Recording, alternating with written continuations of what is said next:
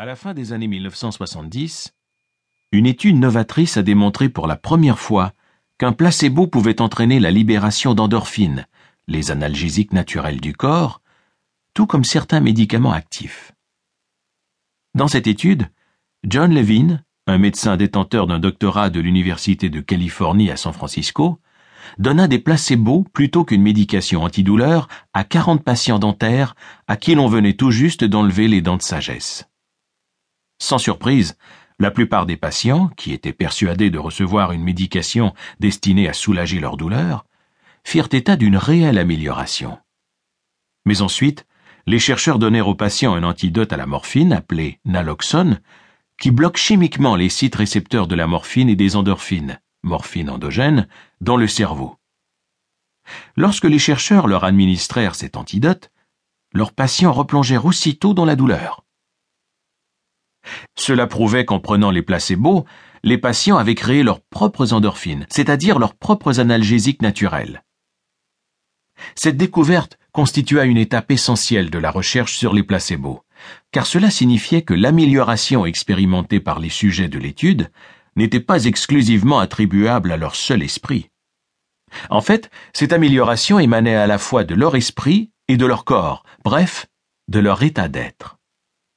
Si le corps humain a la capacité de produire ses propres substances biochimiques, incluant ses propres analgésiques, est-il également capable, lorsque cela est nécessaire, de libérer d'autres substances naturelles en puisant dans la variété infinie de composés chimiques qu'il contient, soit des médicaments naturels qui sont aussi, voire plus efficaces que les médicaments traditionnels prescrits par les médecins? Une autre étude publié dans les années 1970 et dirigé par le psychologue Robert Adair, titulaire d'un doctorat en psychologie de l'université Cornell, ajouta une dimension fascinante à la discussion portant sur le placebo, le facteur conditionnement. Le conditionnement, un concept popularisé par le physiologiste russe Ivan Pavlov, dépend de l'association de deux éléments. Pavlov montra que si l'on accoutumait un chien à accompagner chaque jour sa nourriture d'un stimulus sonore, comme le son d'une cloche, ce stimulus pouvait à la longue déclencher la salivation de l'animal sans être accompagné de cette nourriture. Avec le temps, les chiens étaient conditionnés à saliver automatiquement en anticipant la nourriture dès qu'ils entendaient le son de la cloche.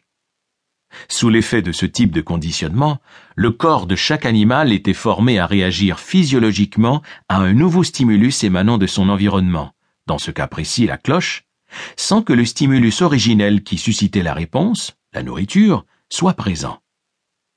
En conséquence, dans le cas d'un réflexe conditionné, nous pouvons affirmer qu'un programme subconscient, qui réside dans le corps, outrepasse apparemment l'esprit conscient, prenant ainsi en charge l'ensemble des réactions subséquentes.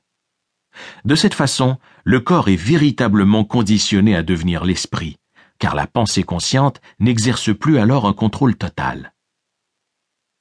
Dans le cas de Pavlov, les chiens étaient sans cesse exposés à l'odeur, à la vision et au goût de la nourriture, avant même que Pavlov ne fasse sonner la cloche.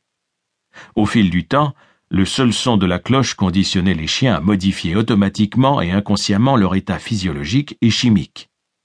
Leur système nerveux autonome, le système subconscient du corps qui opère en deçà de la conscience, prenait alors la relève.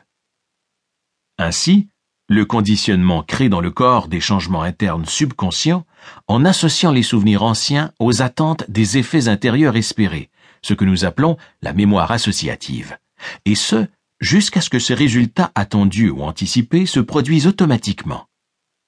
Plus le conditionnement est fort, moins nous avons de contrôle conscient sur ces processus, et plus la programmation subconsciente devient automatique. Les chercheurs ont commencé alors à prendre conscience que l'esprit était à l'évidence capable d'activer subconsciemment le corps, et ce, d'une façon bien plus puissante qu'ils n'auraient pu l'imaginer. L'Orient rencontre l'Occident. À cette même époque, la pratique orientale de la méditation transcendantale, enseignée par le gourou indien Maharishi Mahesh Yogi, s'était imposée aux États-Unis, stimulée par la participation enthousiaste de célébrités occidentales, à commencer par les Beatles dans les années 1960.